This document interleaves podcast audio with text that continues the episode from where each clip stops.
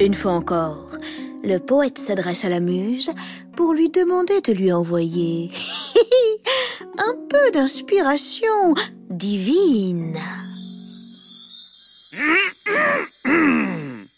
Raconte-moi, muse, les aventures de l'homme aux mille ruses. Oh, ça rime. Après avoir saccagé la cité de Troie, a souffert tant d'années en voyageant sur les eaux.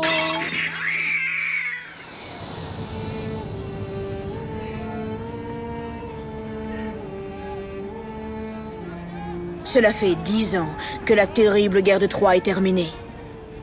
De grands héros sont morts. Achille, Patrocle, Hector ne sont plus.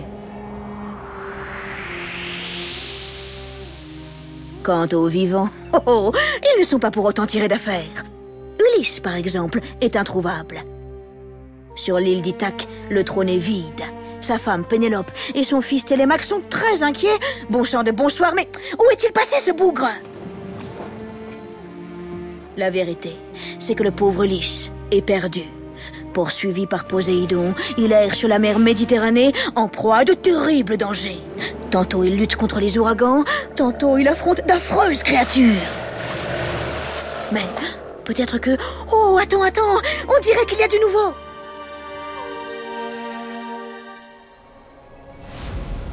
Nous sommes sur le mont Olympe. Profitant de l'absence de Poséidon, Zeus a réuni tous les dieux. Oula, il a l'air sacrément en pétard. La barbe, c'est mortel. Moi, je n'en peux plus. Mais vous les entendez parler, et c'est à cause des dieux, et pia pia pi, et pia pia pia.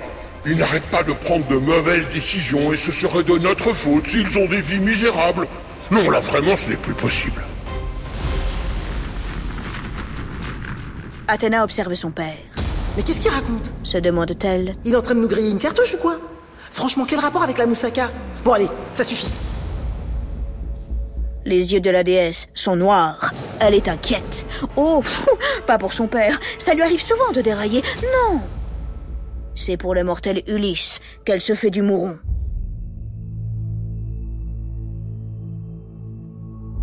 Quand je pense au roi d'Ithaque, Finit-elle par dire. mon cœur se déchire. Cela fait 20 ans qu'il a quitté son île. Quand va-t-il enfin pouvoir rentrer chez lui? En ce moment, il est retenu prisonnier par la nymphe Calypso. Elle l'aime, elle rêve d'en faire son mari, alors elle l'ensorcelle et tente de le séduire par tous les moyens. Le pauvre n'en peut plus, il souffre, c'est horrible. Dis-moi, grand maître de l'Olympe, n'as-tu pas de cœur?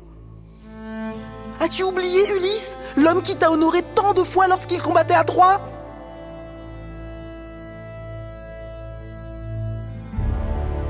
Évidemment que non, Zeus ne l'a pas oublié. Comment oublier un mortel tel que lui? Ulysse est si malin, si vif, si rusé. Mais que faire? Poséidon s'acharne contre lui. Oh le, le roi des dieux réfléchit. Creuse-toi le ciboulot à la petite cuillère. Tu vas bien finir par trouver quelque chose.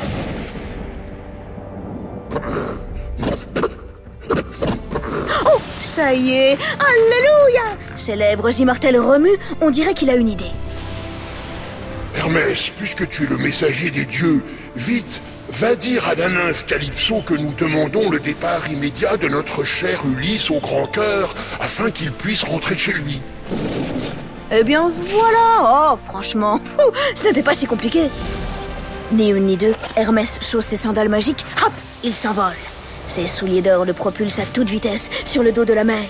Comme un goéland fou à la poursuite de succulents poissons, il plonge et replonge en se laissant porter par les vagues. Absolument délicieux Enfin, il pose ses petits pieds sur l'île de Calypso. Sans surprise, il trouve la nymphe chez elle, enfin, oui, je veux dire, dans sa grotte. Calmement mais fermement, il lui explique la situation. Jaloux Vous êtes des jaloux Lui répond alors Calypso, à deux doigts de péter un lampion. C'est toujours pareil avec vous. Dès qu'un mortel et une déesse tentent de s'unir, vous vous y opposez. Qui est allé le sauver lorsqu'il était perdu dans le nombril de la mer? Qui lui a promis de le rendre immortel grâce à sa magie? C'est vous peut-être? Non Et maintenant vous voulez me le reprendre? Eh bien, soit mais je n'ai pas le courage de le ramener chez lui. En plus, euh, alors oui, bon, il se trouve que j'ai raté trois fois mon permis bateau, donc euh, voilà, euh, débrouillez-vous. Immédiatement, Ulysse commence à construire un radeau. Durant quatre jours, il coupe, il assemble, il taille, il polit. Alors qu'il s'apprête à prendre la mer, la nymphe le retient encore quelques secondes. Va Lui dit-elle, les jambes toutes chancelantes. Si tu savais comme moi les malheurs qui t'attendent, tu choisirais de rester auprès de moi. Ulysse ne répond rien. Il fait glisser son radeau sur le sable. Et dans un silence d'or, caressé par le clapotis des vagues, il s'en va, poussé par le petit vent doux que fait souffler la déesse. Ouh, pétard, c'est pas trop tôt s'exclame Ulysse, fou de joie en voyant le rivage s'éloigner. Rien n'affiche de l'amour des déesses, et maintenant en direction la maison Hélas, Poséidon, tout juste rentré du bout de la terre, l'aperçoit sur son radeau de bois. Le maître des mers entre dans une colère noire. La vache, mais qu'a-t-il contre le roi d'Ithaque? D'un geste rapide, Poséidon lève son trident dans les airs. Il rassemble les nuages et d'un même mouvement agite les vagues qui montent très haut dans le ciel. Des vents violents venus des cinq continents se déchaînent. La nuit tombe, elle est déchirée d'éclairs. Ulysse tremble de peur. Calypso avait raison Ça y est C'est la fin Pour moi, c'est quick Hélas, le pauvre n'a même pas le temps de finir sa phrase. Une immense vague s'abat sur lui. Le radeau se renverse. Ulysse roule dans la mer. Il coule. Comme un anchois à l'huile, entouré de ses haricots verts, il se laisse porter, à la verticale, au milieu des algues. Heureusement, le bon Ulysse n'a pas dit son dernier mot. Il cligne des yeux et d'un coup sec, il remonte à la surface. Il nage, il nage de toutes ses forces pour échapper à la mort.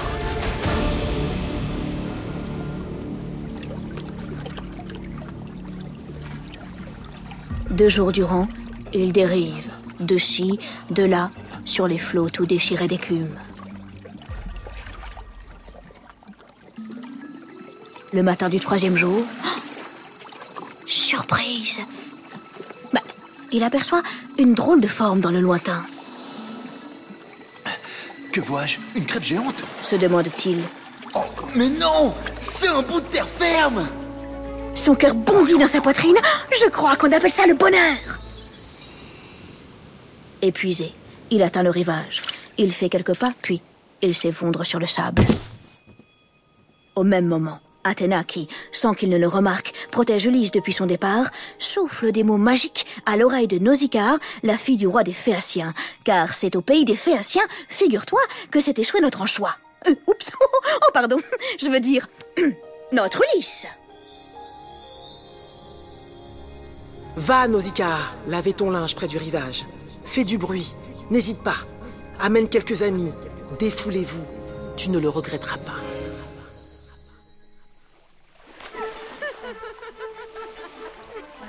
Et ainsi Nausicaa se rend près du rivage. Elle est en pleine forme, tout comme ses camarades d'ailleurs. Elles sautent en l'air, elles font la roue, elles jouent au ballon comme des folles. Lorsque Lys enfin se réveille, il fait un bond. Nu Je suis nu comme un verre Nom de Zeus Mais qui sont ces femmes? Des déesses? Des humaines? Vite, il coupe une branche pleine de feuilles pour se couvrir un peu. Oui, voilà. Ah, c'est mieux. Il s'approche. Nausicaa, qui lui trouve l'air fort sympathique, le conduit jusqu'au palais de son père.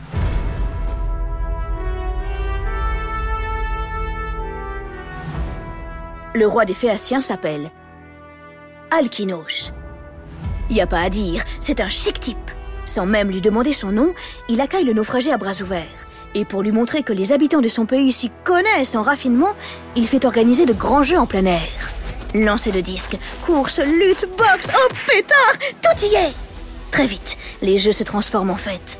Des danseurs et des musiciens se mêlent aux sportifs. Ulysse est émerveillé, il se sent tout d'un coup d'humeur à se plonger dans le passé. Cela tombe extrêmement bien, car il vient de reconnaître dans la foule un poète très talentueux, l'aveugle Démodocos. Alors il l'interpelle en lui lançant ces mots qui courent jusqu'à ses deux oreilles. Euh, toi qui chantes si bien, raconte-nous comment les Grecs se sont emparés de la puissante ville de Troie. Et surtout, n'oublie pas la fameuse histoire de l'animal. Je, je crois que c'est une grenouille ou une biche. Ajoute le malin Ulysse pour s'assurer du sérieux du poète. Non Un cheval Répond alors Démodocos en fendant la foule. Puis il se met à raconter, légèrement agacé par la ruse, mais ravi d'avoir été reconnu. Et c'est ainsi que l'Odyssée d'Homère, pour un petit instant, nous ramène en arrière. Youpi Nous allons enfin savoir comment se terminait cette drôle de guerre. Démodocos commence son récit à la toute fin du siège. La nuit, lentement, vient de tomber sur le soir. Les Grecs, tiens, tiens, c'est étrange, sont remontés sur leur bateau. Au même moment, un cheval de bois immense, magnifique, est arrivé devant les portes de la cité de Troie. Les habitants hésitent et puis, curieux, ils tirent l'animal qui passe les murailles de la ville. Ça y est, le voilà à l'intérieur. Et maintenant, que faire? Le percer d'une immense lance? Le jeter du haut d'une falaise? Ou bien l'honorer comme un cadeau envoyé par les dieux? Hélas, c'est cette troisième idée qui l'emporte. Malheur à vous, Troyens naïfs Les Grecs n'ont pas mis les voiles, ils ont fait semblant de partir. Ce cheval est une ruse. Dans son ventre de bois sont cachés Ulysse et plusieurs de ses compagnons. Lorsque les habitants sont plongés dans le sommeil, ils sortent de la bête, ils ouvrent les portes de la ville et font entrer leurs amis. Pas un miaou dans les rues, les Grecs se faufilent dans le noir, ils entrent dans les maisons, ils pillent, ils tuent. Les Troyens n'ont pas le temps de réagir, c'est un véritable carnage. Troie est tombé. Les Grecs ont gagné la guerre.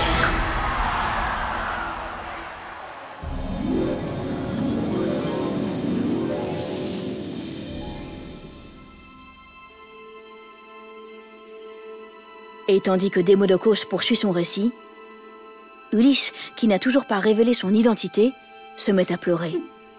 Il pense à Agamemnon, à Ménélas et à tous ceux qui sont morts. Il revoit Pénélope, Télémaque et son palais à Ithaque. Impossible d'arrêter les larmes qui coulent sur ses joues, Ulysse s'est transformé en fontaine.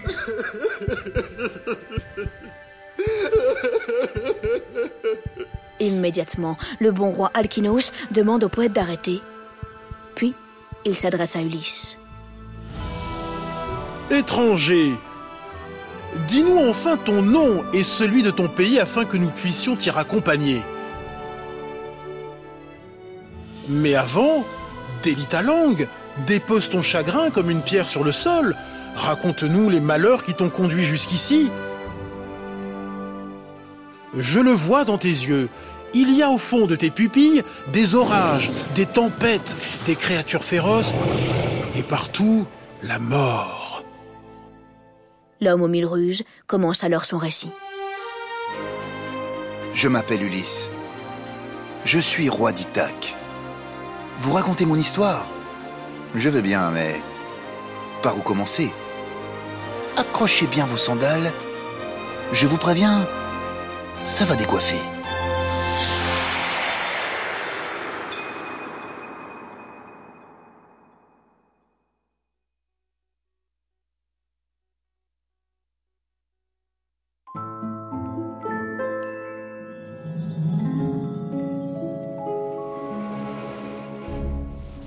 L'île de la nymphe Calypso s'appelle Ojiji. C'est un endroit merveilleux, époustouflant de beauté. Alors, évidemment, beaucoup ont essayé de la retrouver. Certains l'ont cherchée près de l'île de Malte, d'autres au large du Maroc, d'autres encore bien plus au nord, à l'ouest de la Bretagne. Oh, ça paraît complètement fou